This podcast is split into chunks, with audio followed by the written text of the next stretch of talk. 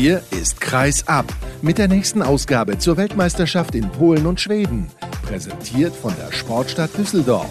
Mit brandheißen Stimmen und Analysen, so nah dran wie aktuell eben möglich. Und mit eurem Begleiter durch die Sendung, Sascha Staat.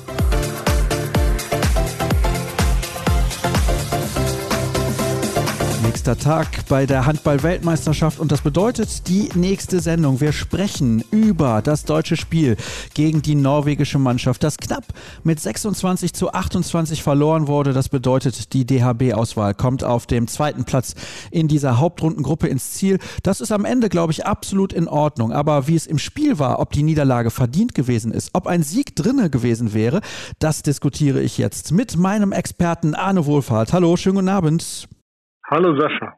Wir nehmen nämlich kurz nach Spielende auf. Ich habe eben noch die Partie Ägypten gegen Dänemark kommentiert, aber Arne hat sehr, sehr genau aufgepasst. Erstmal freue ich mich, weil du ja lange nicht mehr mit dabei gewesen bist. Die treuen Hörer von Kreisab wissen du bist mittlerweile Geschäftsführer beim Fußballregionalligisten TSV Steinbach-Heiger, aber du verfolgst den Handball immer noch sehr, sehr intensiv. Und dann dachte ich mir, warum nicht mit jemandem sprechen, der ich will nicht sagen, weiter weg ist, ja, das stimmt natürlich auch, aber der das Ganze jetzt mittlerweile vielleicht ein bisschen anders betrachtet, vielleicht auch kritischer betrachtet.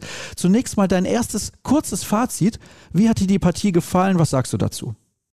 Also bevor ich loslege, erstmal vielen Dank für die Einladung. Freut mich natürlich so als kleiner Exot mit dabei sein zu dürfen. Ja, es war ein schöner Handballabend. Ich glaube, das kann jeder bestätigen, der das Spiel gesehen hat. Hat extrem viel Spaß gemacht beiden Mannschaften zuzugucken. Viel Tempo, abwechslungsreiches Spiel, zwei völlig unterschiedliche Halbzeiten. Wenn man guckt, die erste Halbzeit hat Norwegen 18-16 gewonnen, zweite Halbzeit geht dann 10-10 aus. Ja, und es war viel Gutes dabei, aber natürlich, wenn du am Ende so ein Spiel verlierst, auch ein bisschen was Schlechtes, aber das können wir jetzt, denke ich, in Ruhe analysieren. Das werden wir tun. 18 zu 16, der Pausenstand. Ein Spiel, das besonders in der Anfangsphase eigentlich sehr, sehr ausgeglichen war. Ja, wobei Norwegen 4-1 geführt hat. Das lag aber dann vor allen Dingen daran, dass die Deutschen, glaube ich, drei freie Bälle verworfen hatten. Patrick Krötzky von rechts außen, Johannes Koller zweimal vom Kreis gescheitert. Das waren so diese drei Angriffe, deswegen die Deutschen im Rückstand lagen, weil Norwegen die ersten sieben Würfe, sieben Tore. Joel Bierlehm hat angefangen. Das hat sich nicht so ausgezahlt. Dann kam ja auch, glaube ich, nach acht, neun Minuten der schnelle Wechsel zu Andreas Wolf. Und die deutsche Mannschaft ist dann diesem Rückstand immer so ein bisschen hinterhergelaufen. Erst gegen Ende dann der Ausgleich 16-16, Rune Darmke, 27. Minute war das, glaube ich. Und ja, dann hat man letztlich Juri Knorr, der fand ich eine überragende erste Halbzeit gespielt hat. Zwischendurch hat er sieben von sieben. Ich glaube, dann hat er einen an Pfosten gesetzt und dann der knappe Rückstand zur Pause. Ein Rückstand, der aus deiner Perspektive so in Ordnung ging, weil du hast jetzt gerade auch schon die Torhüter-Situation bei der deutschen Mannschaft angesprochen. Für mich dann schon erstaunlich, dass Gislason sich zu Beginn für Joel Bierlehm entschieden hat, der natürlich auch schon bislang ein starkes Turnier spielt in den Einsatzzeiten, die er bekommen hat. Aber Andreas Wolf war halt in der letzten Partie gegen die Niederlande überragend. Ja, was der Grund war, weiß ich nicht. Ne? War schon auch für mich überraschend, weil es jetzt der Gradmesser schlechthin war mit Norwegen, hatte ich auch gedacht, dass Andreas Wolf beginnt. Ein Schachzug, der sich nicht ausgezahlt oder ausbezahlt hat, bezahlt gemacht hat, so heißt es. Und dementsprechend, ja, war es falsch, aber die deutsche Mannschaft hat dann zu Recht hinten gelegen, weil die Abwehr nicht gut war. Also das hat nicht so funktioniert.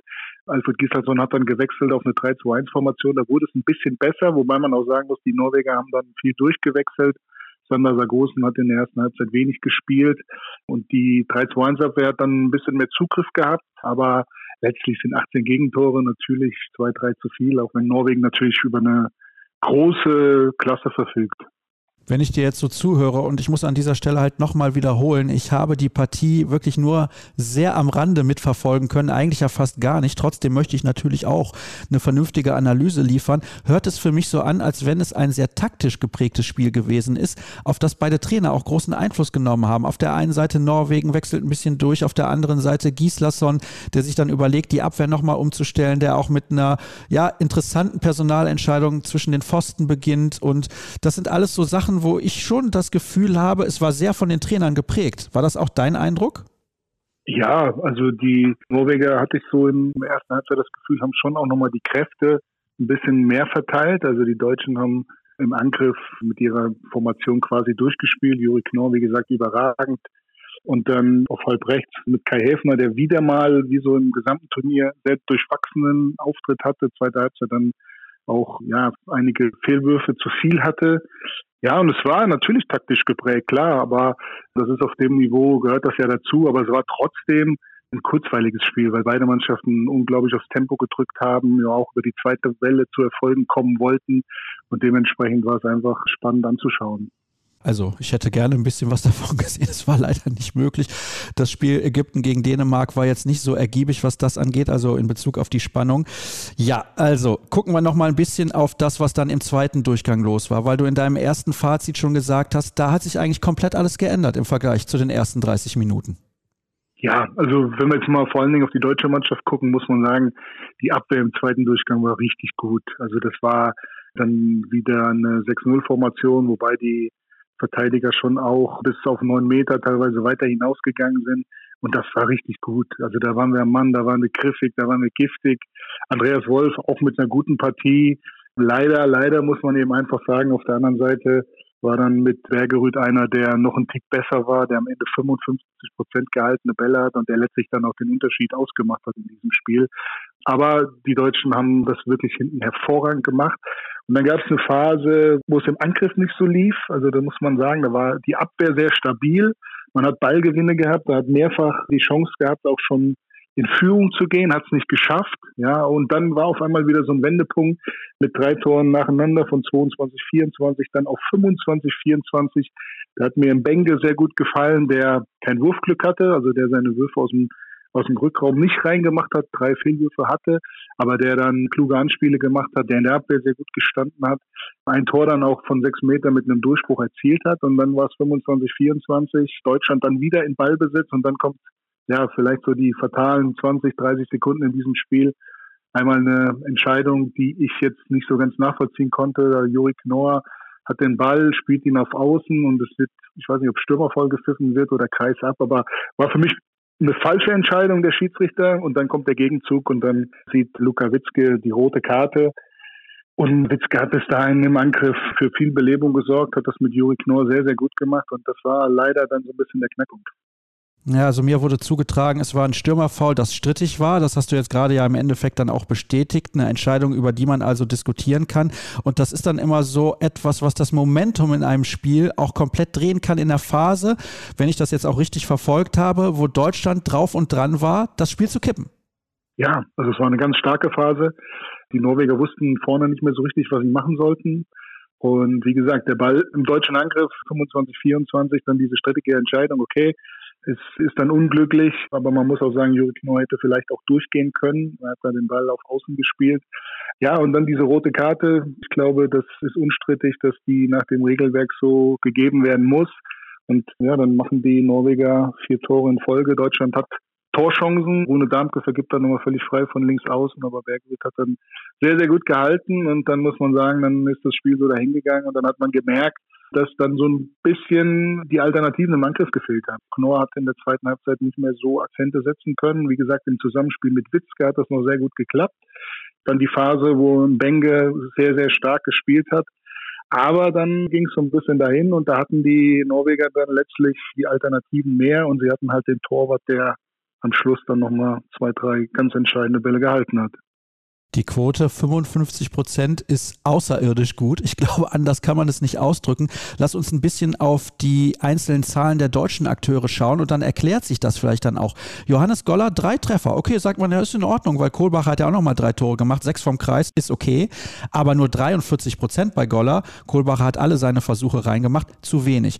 Luka Witzke, der gut reingekommen ist, hast du eben erwähnt. 100 Prozent, zwei Tore, wunderbar. Patrick Grötzky, der bislang ein fantastisches Turnier gespielt hat. 50 Prozent bei zwei Treffern. Dann auf der anderen Seite Rune Darmke. Hat zwar auch vier Buden gemacht, aber nur 57 Prozent. Wird dann zum Problem hinten raus. Und du hast gesagt, von der halbrechten Seite kam ein bisschen zu wenig. Kai Hefner, eins von vier. Gibril im Bengue, eins von vier. Das sind dann nur zwei Tore. Christoph Steinert, eins von drei.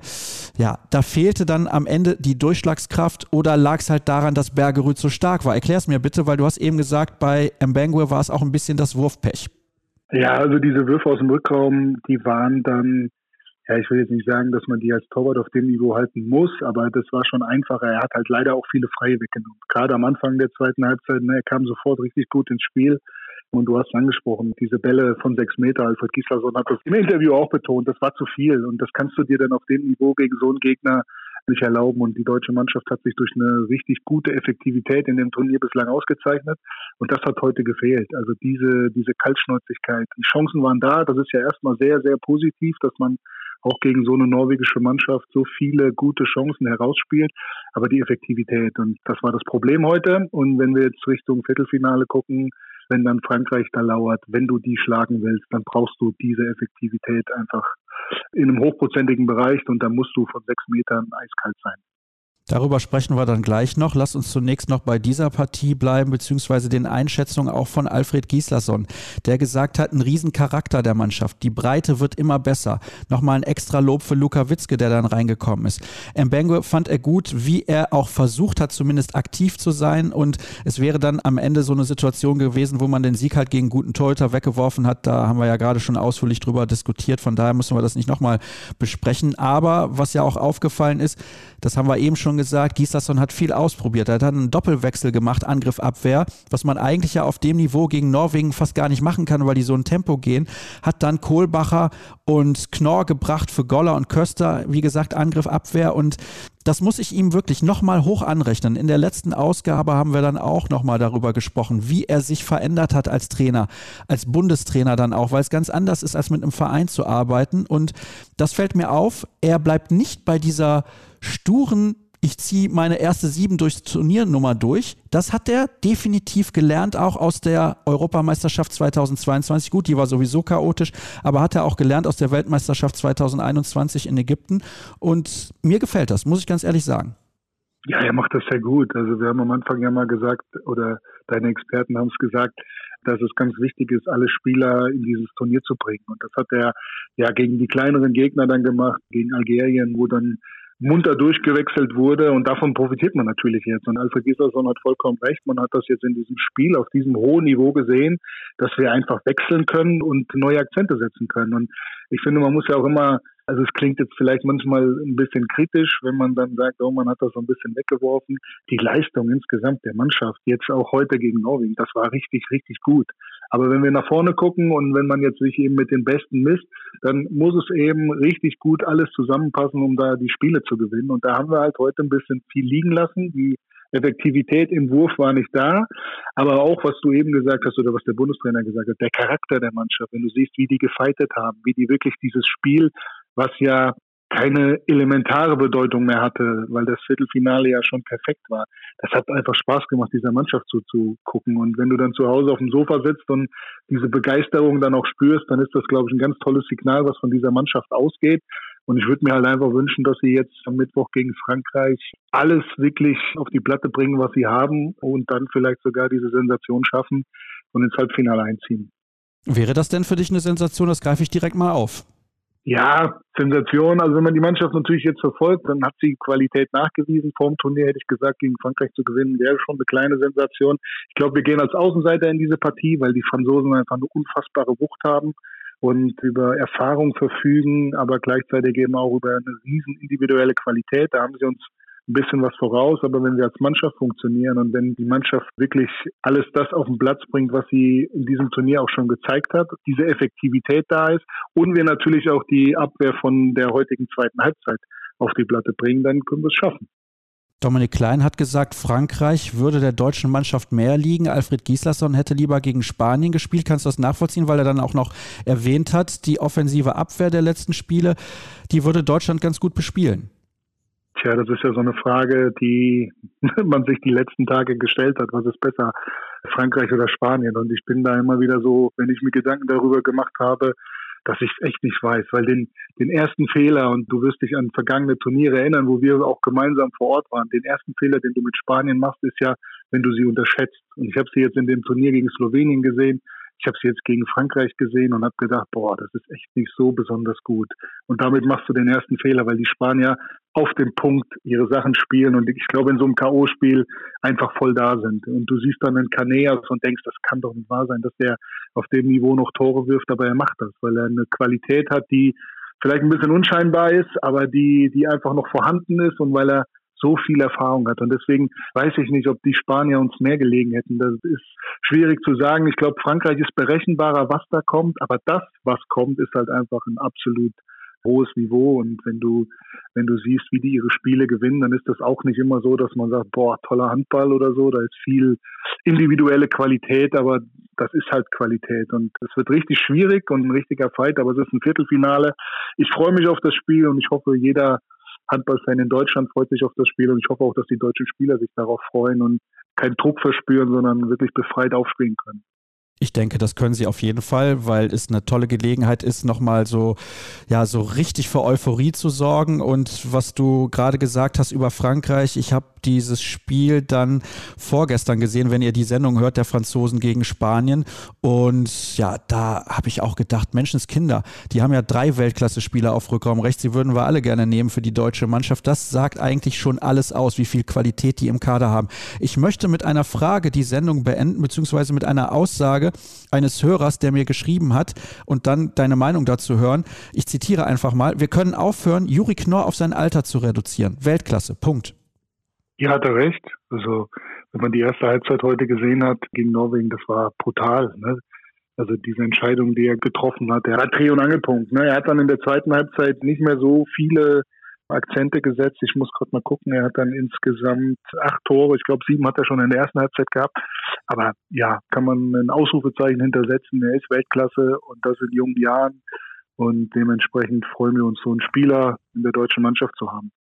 Eben, den würden auch andere Nationen nehmen. So viel steht auf jeden Fall fest. Arne, herzlichen Dank, dass du mir zur Verfügung gestanden hast. Es war mir mal wieder eine große Freude. Ich hoffe und spekuliere immer noch, dass du irgendwann in den Handballjournalismus zurückkehrst. Das wäre eine tolle Sache. Und dann soll es das gewesen sein mit der heutigen Ausgabe, der Analyse zum deutschen Spiel gegen Norwegen. Aber ihr bekommt natürlich in den kommenden Tagen weitere Ausgaben. Das ist ja ganz logisch. Und ich weiß auch, dass die Ausgabe am Montag für einige Diskussionen gesorgt hat. Da ging es um das Thema Wettbetrug und Spielmanipulation. Für alle, die es noch nicht gehört haben, weil sie dachten, das hat nicht so viel mit dem Sport zu tun. Ihr solltet es auf jeden Fall nachhören. Alle weiteren Informationen bekommt ihr wie immer auf den sozialen Kanälen. Wir sind unterwegs bei facebook.com slash kreisab, bei Twitter at kreisab, bei YouTube at kreisab und bei Instagram unter dem Hashtag und Accountnamen kreisab. Euch einen schönen Tag und wie immer bis morgen. Tschüss zusammen.